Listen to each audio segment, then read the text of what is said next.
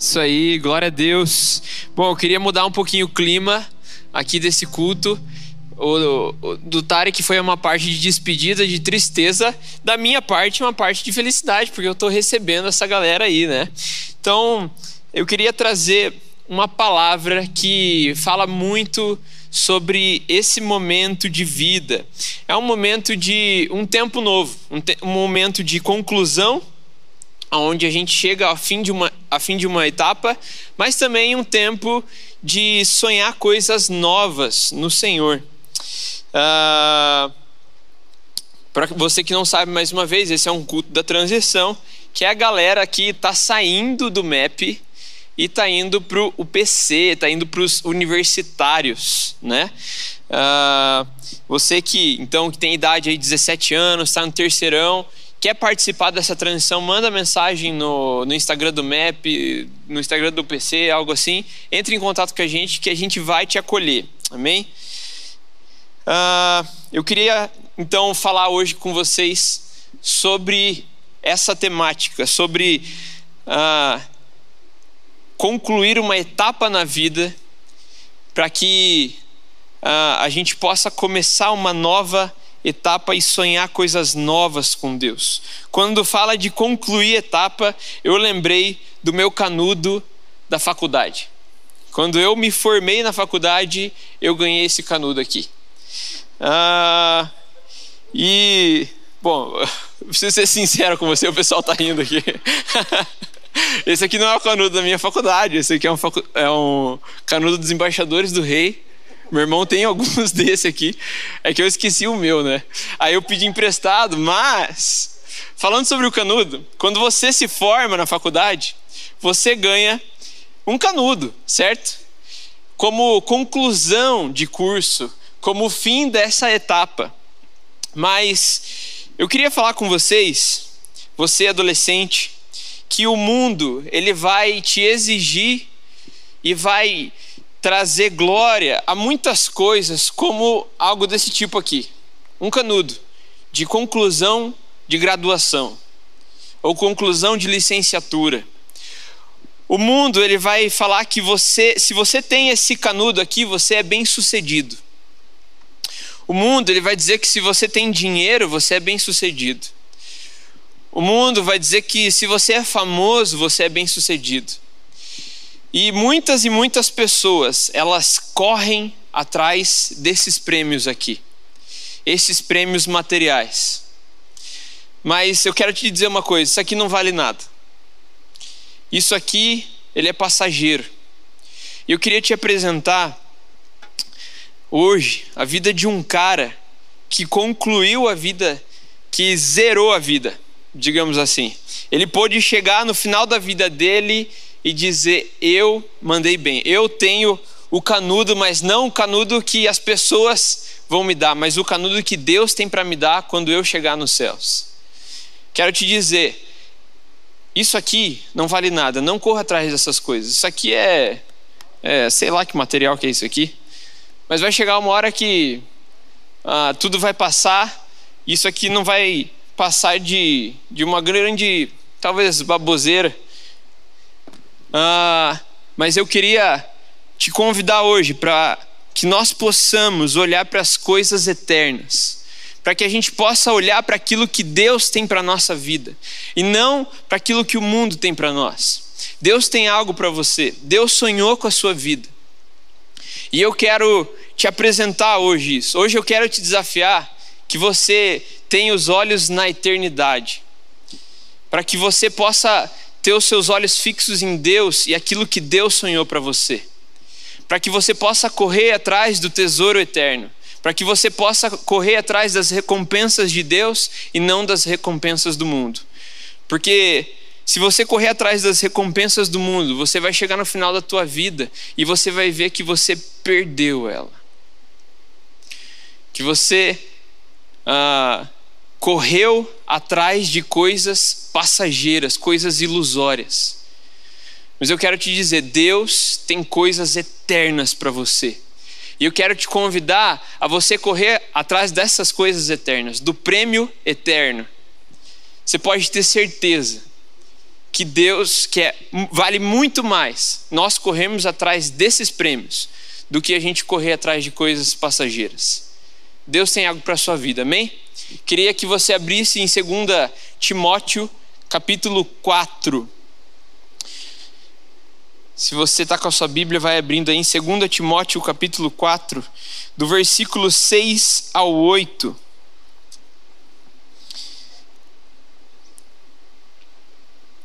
Vai dizer assim: uma carta de Paulo a Timóteo, onde ele diz: Quanto a mim, minha vida já foi derramada como oferta para Deus. O tempo de minha morte se aproxima. Lutei o bom combate, terminei a corrida e permaneci fiel. Agora o prêmio me espera, a coroa da justiça que o Senhor, o justo juiz, me dará no dia de sua volta. E o prêmio não será só para mim, mas para todos aqueles que, com grande expectativa, aguardam a sua vinda. Amém. Feche teus olhos aí. Senhor, eu te peço que, que o teu Espírito Santo tenha liberdade para ministrar nos nossos corações. Que o Senhor transforme as nossas vidas nesse momento. Queremos ouvir a Sua palavra e a gente quer sair de alguma forma mudados dessa noite. Que no detalhe de algumas palavras nós possamos ser transformados pelo Senhor. Sim, eu te peço, Deus, em nome de Jesus. Amém. Amém?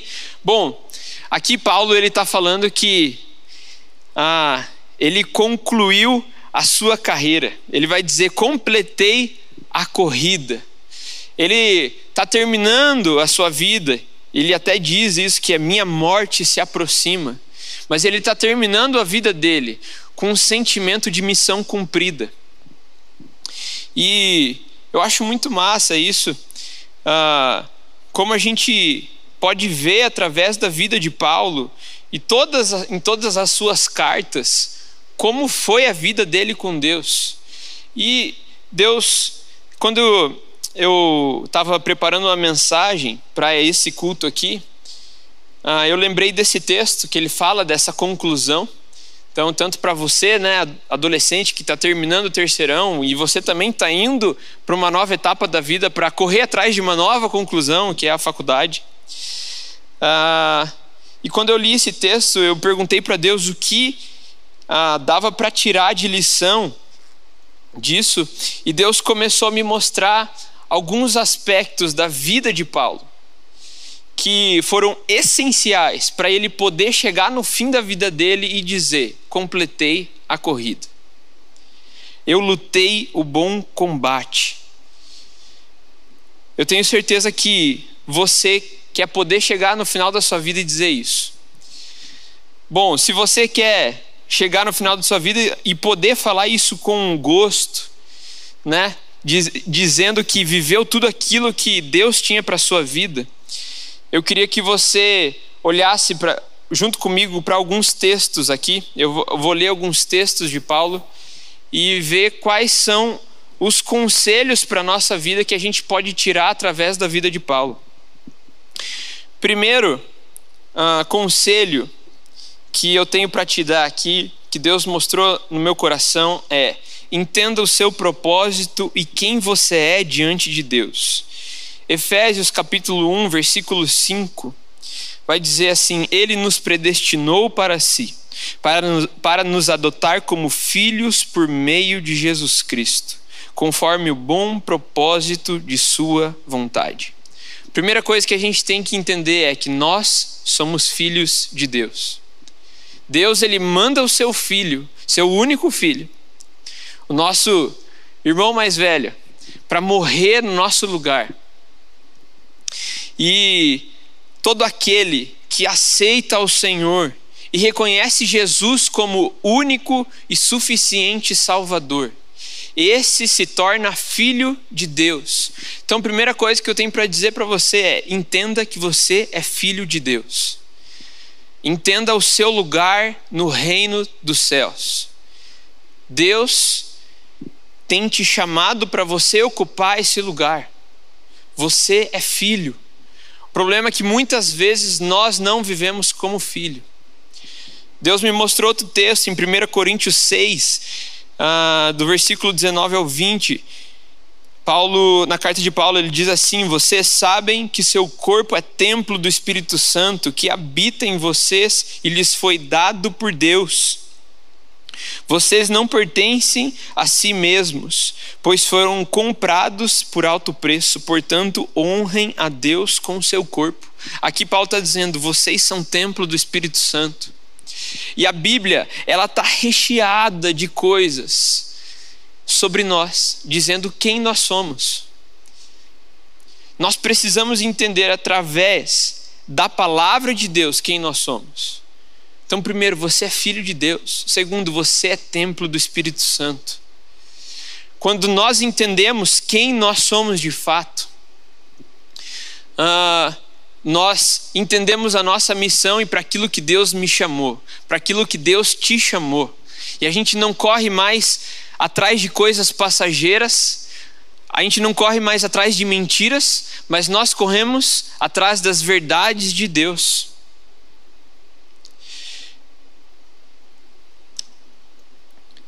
Primeira pergunta que eu tenho para fazer para você é: você tem vivido como filho de Deus? Como filho do rei, um príncipe, uma princesa? Você tem tomado posse desse lugar ou não? Você tem entendido que o teu corpo é templo do Espírito Santo? Você tem buscado santidade, buscar estar cheio do Espírito, do Espírito de Deus? Ou não? Entenda o seu propósito. Eu falando de propósito, eu lembrei da, da história de Isaú. Isaú era o primogênito. E ele, numa atitude que poucas é difícil de entender, mas a Bíblia diz que ele troca o seu direito de primogenitura por um prato de lentilha com Jacó. E naquele momento, Isaú ele pega aquilo que Deus tinha para a vida dele e troca por algo tão banal. E você pensa, como assim? Esse cara trocou o direito de primogenitura por algo, por, por um prato de lentilha.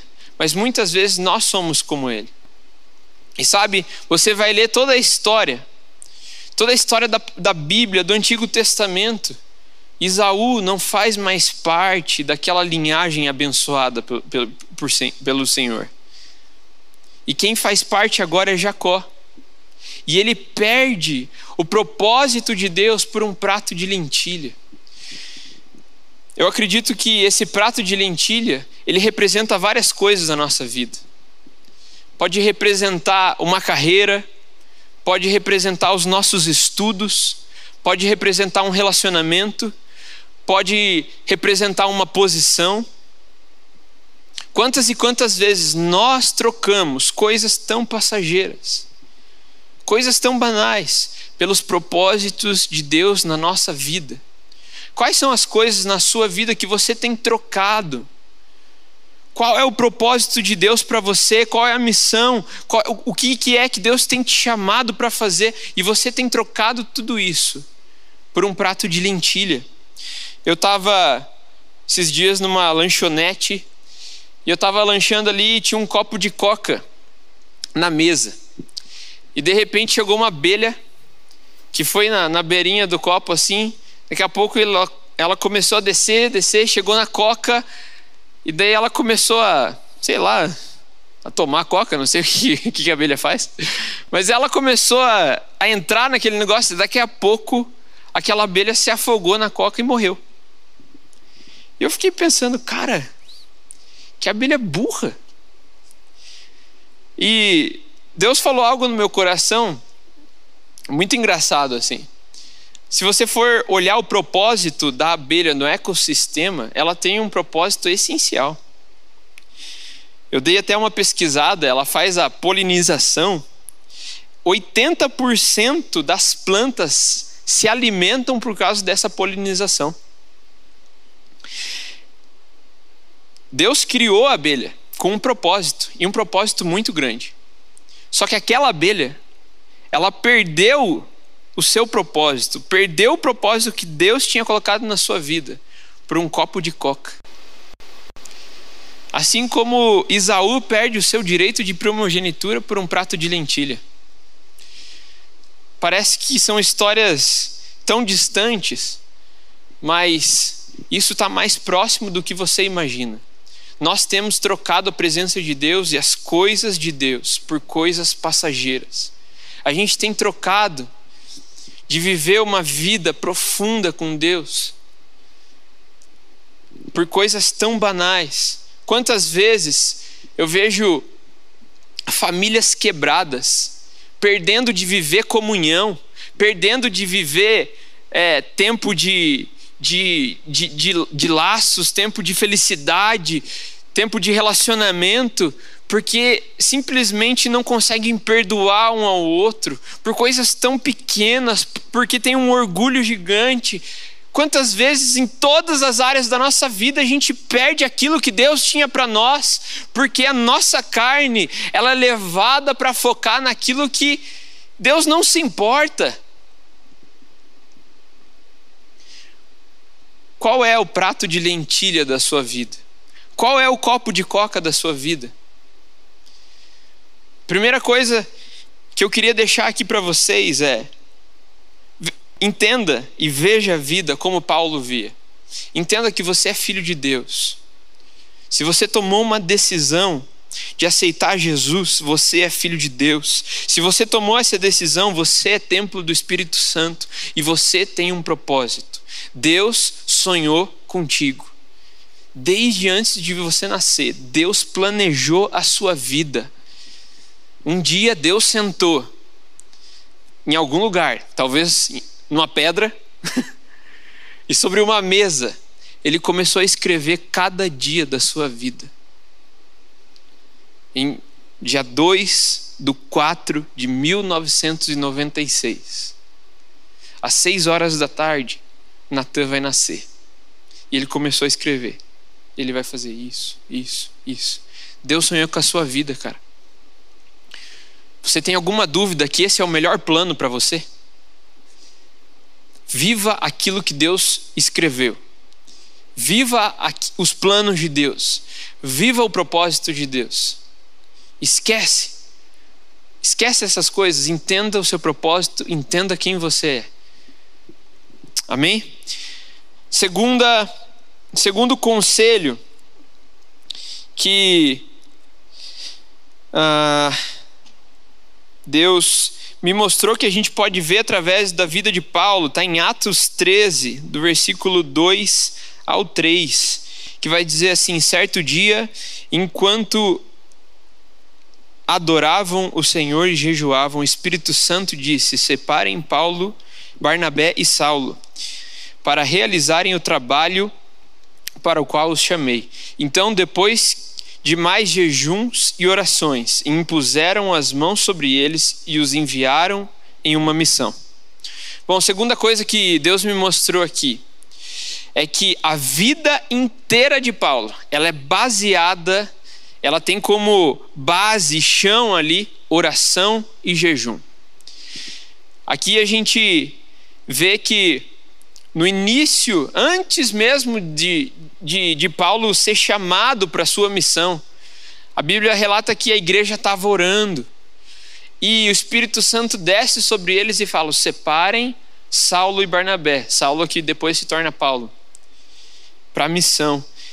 E eles, se você for continuar esse texto, a Bíblia diz que eles continuam em jejum e oração e Deus mostra para onde eles deveriam ir. E conforme você vai lendo os próximos as próximas cartas de Paulo, Deus, é, Paulo sempre começa falando que ele está orando pela igreja e ele pede oração. Em várias e várias cartas ele fala: Eu estou orando por vocês, eu estou preso, estou orando por vocês, eu estou em tal cidade, estou orando por vocês.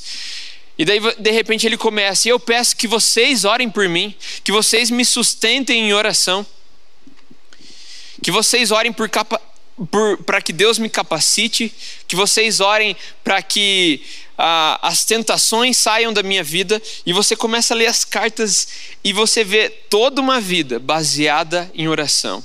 E o segundo conselho é: tenha uma vida baseada em oração. Ah, para todas, acho que se perguntar para cada um aqui que trabalha no ministério, que ajuda no ministério, você vai ver histórias incríveis de tempos que a gente teve de oração e como Deus nos respondeu. Eu lembro de uma minha, já contei algumas vezes, é, aqui mesmo no culto do MEP, uh, em que eu me senti chamado para entrar no seminário, para. Uh, entendendo que Deus tinha um ministério para minha vida só que eu tinha alguns medos assim que tomavam conta do meu coração. E uh, um dia eu estava nesse templo aqui, num culto, o pastor Pascoal estava pregando, eu estava lá na galeria, lá no, lá no canto. E ele falou sobre quando Deus chama, nos chama para o ministério, a gente precisa se entregar 100%. Eu lembro que aquela mensagem tocou no meu coração, eu desci as escadas aqui, vim aqui na frente, e eu falei: Deus, eu entendo que o Senhor está me chamando. E eu quero me entregar 100%. Mas eu tinha medo, medo do sustento, medo da minha vida financeira, e até hoje eu luto contra isso. A Ju é, é prova disso, né, amor? Até hoje. A cada dia eu, eu ligo para ela quase chorando já, achando que não vai dar certo. Mas Deus sabia do meu medo, sabia da minha fraqueza. E naquela oração eu, eu orei assim: Deus, cuida de mim, desde as coisas grandes até as pequenas. E eu orei com toda a sinceridade do meu coração. Com toda a sinceridade, eu lembro de eu pedindo, Deus, por favor, ouve só esse pedido aqui, cuida de mim. Eu quero sentir o teu cuidado. Eu vou para o ministério, mas por favor, cuida de mim. E daí eu lembro que ah, acabou o culto, a gente ia fazer uma viagem missionária. A gente ia pegar um ônibus e antes eu descia ali no posto, ali de baixo. Você que é dos Adoles, você conhece posto. Aliás, se você fica nesse posto antes do culto e perde e chega atrasado, para de fazer isso. Amém. O altar aqui, né? Dando glória a Deus. Ah, e eu lembro que eu fui ali no posto e eu passei no banco antes, peguei um dinheiro. E eu pensei, ah, vamos fazer viagem, né? Vou comprar um lanchinho. Só que eu tinha um dinheiro contado para aquele mês tinha que pagar uma conta lá, era assim, eu tinha, sei lá, acho que eram uns. Ah, não lembro, uns 10 pilas, sei lá, uh, ah, para gastar com lanche. E daí, eu lembro que eu cheguei no posto, eu comecei a ver o que, que eu ia comprar de lanche ali, eu peguei uma coca, e daí eu pensei, ah, vou comprar um salgado. Só que na hora me deu uma vontade, uma vontade de comer uma barra de chocolate que eu, que eu gostava na época. Uh, que é aquela barra shot. E eu fiquei com muita vontade. Eu não sei, cara, aquela vontade, eu tenho certeza que foi Deus que derramou, porque quando eu terminar a história você vai entender. Mas eu fiquei com muita vontade. Eu pensei, não, não, não vou comprar, porque essa barra aqui, você sabe como é que é barra de chocolate imposto, né? Oito pila. Aí continuei procurando e tal, só que, cara, aquela barra não saía da minha cabeça. E daí eu pensei, quer saber? Eu vou comprar. Sei que vai faltar dinheiro para pagar aquela conta, mas eu peço pro meu pai, vai faltar uns três pila, danado. Peguei aquela barra de chocolate todo feliz e tal e fui para o caixa. Quando eu passei no caixa, ah, aquele rapaz ele passou a coca, ele foi passar o chocolate parou assim. Aí ele olhou para mim e falou assim: Cara, você é da igreja, né? Eu falei: Sim, sou. Ele falou: Cara, Deus está falando comigo aqui, não sei o que está acontecendo, mas eu vou pagar a tua barra de chocolate hoje. E ele me deu a barra de chocolate. Eu fiquei, nossa, tá bom, obrigado, que legal e tal. E saí todo feliz com a barra de chocolate e com a minha coca. Mas quando eu estava subindo a rua aqui, Deus ministrou muito forte no meu coração. Você não acabou de orar para que eu cuidasse de você, desde as coisas grandes até as pequenas? Tá vendo? Eu vou cuidar de você. Confia em mim. Deus, ele, naquele dia, além de falar ao meu coração que Ele ia cuidar, eu entendi que Deus ouve as nossas orações. Por mais que seja algo simples, Deus ouve as nossas orações. E eu queria te deixar, queria te convidar, na verdade, hoje, para que você possa viver essa vida de oração e entender que Deus está te escutando, cara. Por mais que você não veja Ele ali sentado do teu lado, Ele está te ouvindo e Ele quer cuidar de você. Tenha uma vida baseada em oração. Amém? Terceiro conselho que eu vi através da vida de Paulo, uh, você que faz parte fazer um parênteses aqui, você que faz parte da transição, só para te lembrar que a gente tem uma reunião pelo Zoom às 9 horas. E eu vou encontrar vocês lá, tá bom? Uh, é para você ter recebido esse link da, da reunião, espero que sim. Uh, terceiro. Me perdi aqui. Aqui. Terceiro conselho que Deus me mostrou através da vida de Paulo é morra para suas vontades. Romanos 6, 11 e 14 vai dizer, vai dizer assim: da mesma forma, considerem-se mortos para o poder do pecado e vivos para Deus, em Cristo Jesus.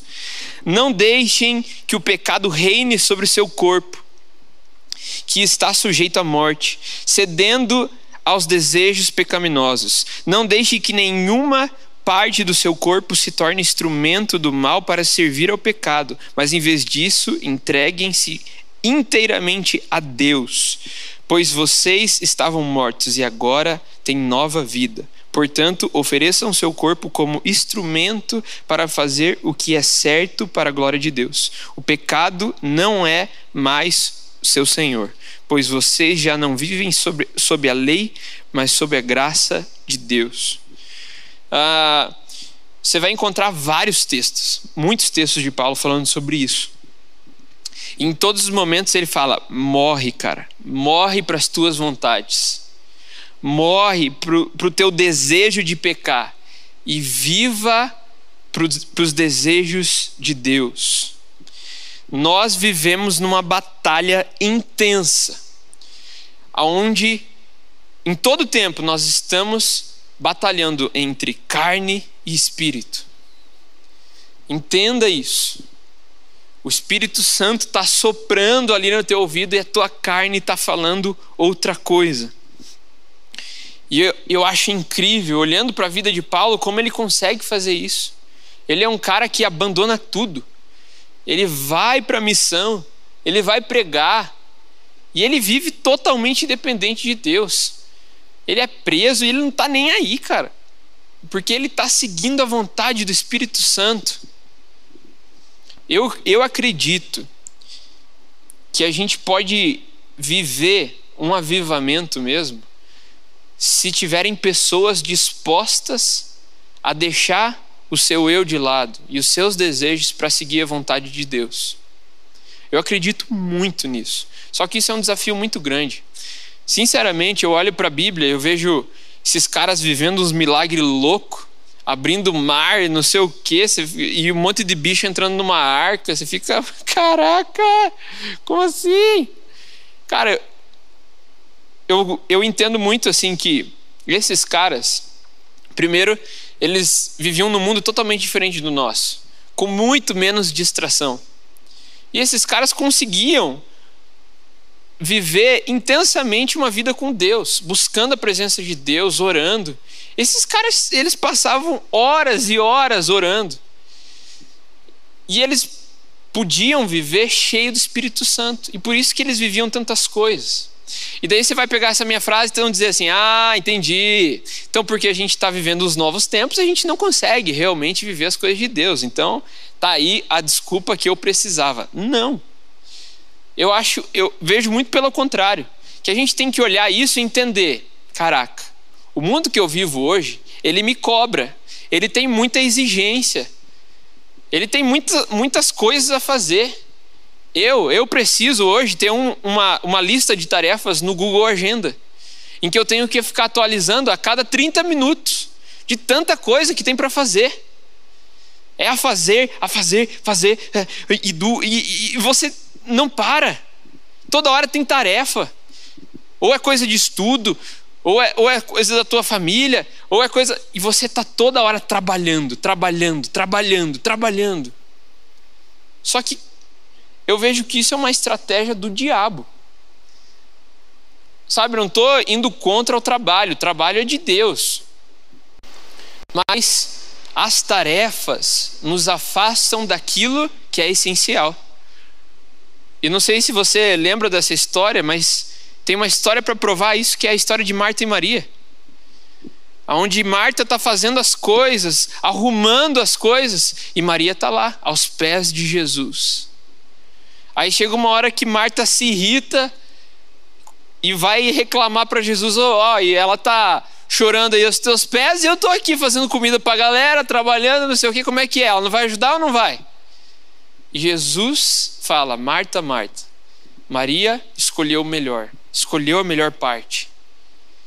Nós precisamos separar o tempo, um tempo da nossa vida, para a gente correr para Deus, para a gente buscar o Senhor, e entender aquilo que Ele tem para nós, para que a gente possa seguir a vontade de Deus. Nós precisamos de mais tempo com Deus. Eu tenho tentado fazer isso. Ah, mas vai ficar atrasado as coisas aqui. Deixa atrasar, cara. Quem você quer decepcionar? As pessoas ou a Deus? Eu quero ser um homem cheio do Espírito Santo. E eu quero buscar mais a vontade de Deus. Eu quero deixar de lado as minhas vontades.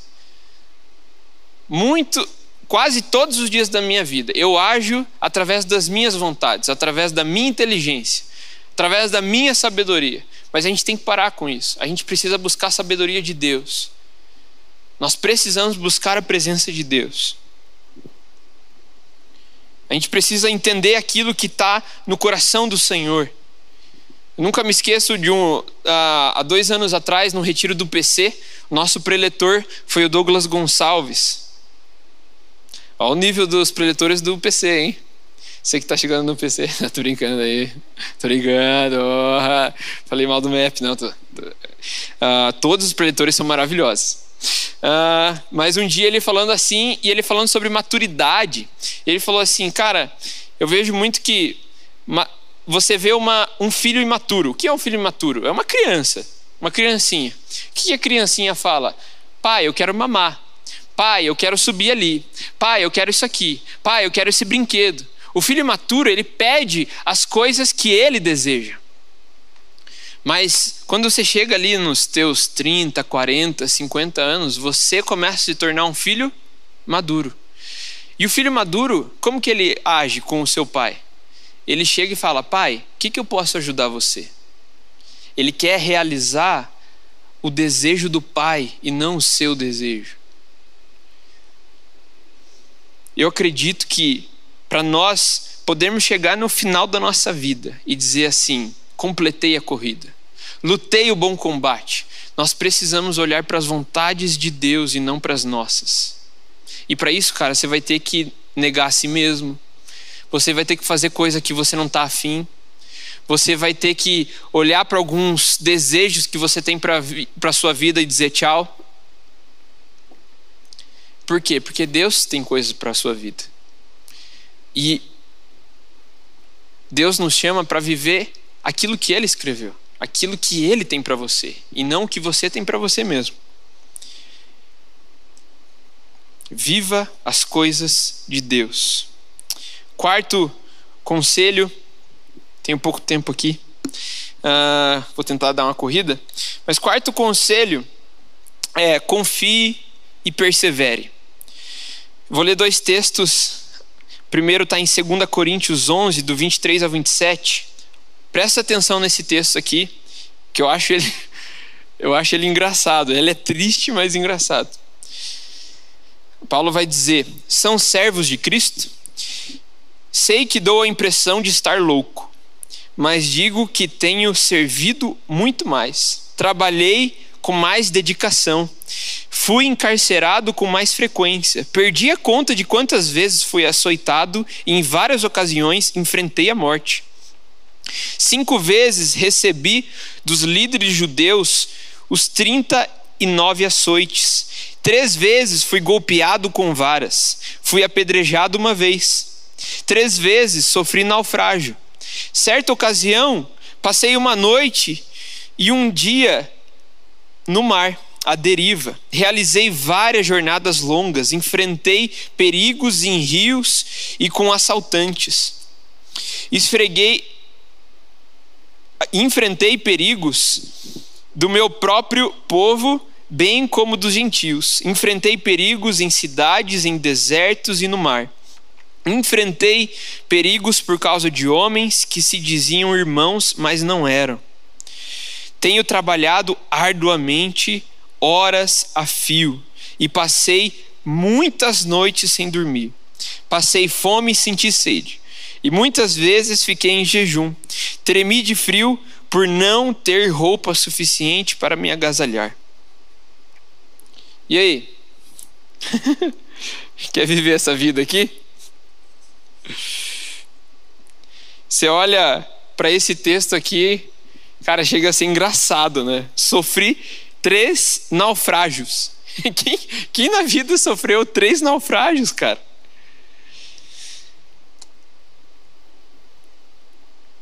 Mas o próximo texto, que eu acho mais incrível, que Paulo mesmo escreve, que está em 2 Coríntios 4, no versículo 8 ao 10. Olha o que ele vai dizer. De todos os lados somos pressionados por aflições, mas não esmagados. Ficamos perplexos, mas não desesperados. Somos perseguidos, mas não abandonados. Somos derrubados, mas não destruídos. Pelo sofrimento, nosso corpo continua a participar da morte de Jesus, para que a vida de Jesus também se manifeste em nosso corpo. Apesar de tudo o que Paulo viveu, de todos os açoites, os naufrágios, todas as prisões, ele ainda conseguia olhar para Deus e ver o cuidado. Ele conseguia persistir na presença de Deus. Eu, eu confesso que na primeira chicotada que eu levasse, eu já falava: ai, ai, tá bom, chega, chega, parei, parei. Cara, eu já levei chinelada da minha mãe e dói demais. Imagina uma chicotada. E olha para a vida desse cara que sofreu tanto, mas mesmo assim, ele conseguia olhar para os planos de Deus e dizer que ele era feliz, porque ele estava seguindo a vontade do Senhor.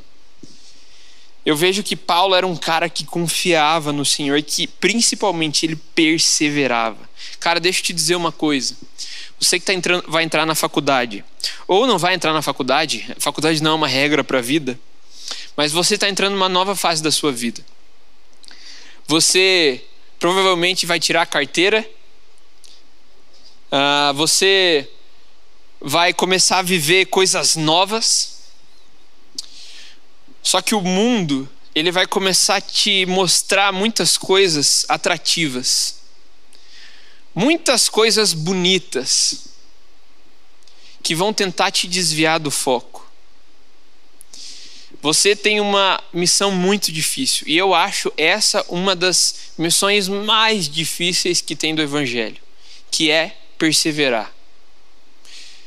Sabe, você vai ter um culto maravilhoso um dia. Você vai, rece vai receber o Espírito Santo pela primeira vez. Você vai receber uma resposta irada. Um dia Deus falou comigo e falou que ia cuidar das coisas pequenas e me deu um uma barra de chocolate. E tudo isso é lindo demais de falar. Mas isso não é a maioria. A maioria é todo dia quando eu acordo, eu venho para a igreja, eu atendo pessoas quando eu estou com preguiça de ler a Bíblia, quando eu estou com preguiça de orar. Isso é a vida. E eu acredito que avivamento, quando a gente está falando de avivamento, a gente está passando por uma campanha agora de avivamento pessoal no ano. Avivamento não é um, o, o, o teto se abrir aqui, descer os anjos e começar a gritar, não sei o que. Não. Cara, avivamento é a gente começar a viver de uma maneira profunda, mas perseverante. É começar a se aprofundar, mas continuar. Continuar. Você vai ser convidado várias vezes para sair dos caminhos do Senhor. O mundo vai te botar em prova. Diabo, o diabo vai lançar mentiras sobre o teu coração, diz, é, realmente te questionando sobre a veracidade do Evangelho, sobre se Deus existe ou não. Em todos os momentos, vão tentar te desviar dos caminhos do Senhor, mas você precisa perseverar. Mesmo naquele dia que você acordar, ler a Bíblia e tiver em números, e você começar a ler um monte de coisa, que é repetição e as regras, e o templo tinha que medir 13 metros e não sei o quê, e você está, caraca, o que está acontecendo? Por que, que o mar não está abrindo? Por que, que Jesus não está se transfigurando aqui para falar comigo? Porque o grande desafio da vida é a gente perseverar mesmo nesses momentos. A Bíblia vai dizer: felizes são aqueles que não viram e mesmo assim creram. Cara, persevere na, na, na, vontade de Deus. Persevere em um relacionamento com o Senhor. Deus tem coisas para a sua vida, mas só vão experimentar aqueles que perseveraram, aqueles que mantiveram a fé, aqueles que, mesmo em meio à tribulação, conseguiram se manter. Deus tem algo para você, mas você precisa perseverar. Quinto e último conselho ah, que Deus me mostrou através da vida de Paulo é: mantenha os seus olhos na eternidade. 2 Coríntios, capítulo 4, do versículo 16 ao 18, vai dizer assim: Por isso nunca desistimos. Ainda que nosso exterior esteja morrendo, nosso interior está sendo renovado a cada dia. Pois estas aflições pequenas e momentâneas que agora enfrentamos produzem para nós uma glória que pesa mais que todas as angústias e durará para sempre. Portanto, não olhamos para aquilo que agora podemos ver. Em vez disso, fixamos o olhar naquilo que não se pode ver. Pois as coisas que agora vemos logo passarão mas as que não podemos ver durarão para sempre. Tem uma mensagem que mudou a minha vida. Ah, e essa mensagem eu recebi quando eu era adolescente.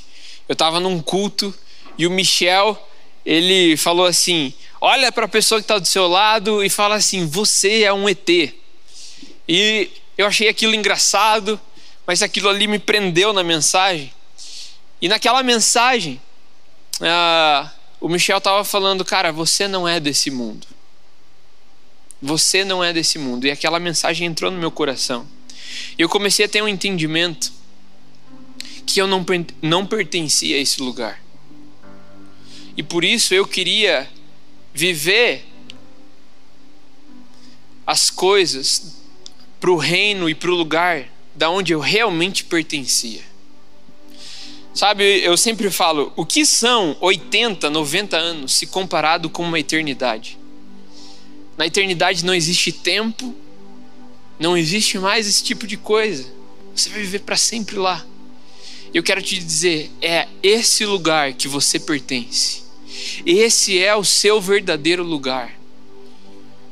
Você foi criado por Deus. Você foi criado para um propósito. Deus sonhou com cada dia da sua vida. E eu vejo que o nosso desafio, e o Evangelho nos desafia a isso, a olhar para as coisas de Deus. Há pouco tempo, no retiro do MEP, a gente falou sobre cultura do reino. É o reino de Deus, cara, que você pertence. Uma hora a gente vai morrer. E você vai chegar no céu. E lá vai ser o teu verdadeiro lar. E eu te pergunto, o que você viveu aqui na terra para as coisas eternas? Deus te chama para viver um verdadeiro evangelho. Deus te chama para pegar todas aquelas coisas do Sermão do Monte, as bem-aventuranças, e viver verdadeiramente, intensamente e aplicar aquilo como verdades na nossa vida. Deus te chama para olhar para as coisas eternas e não para as passageiras.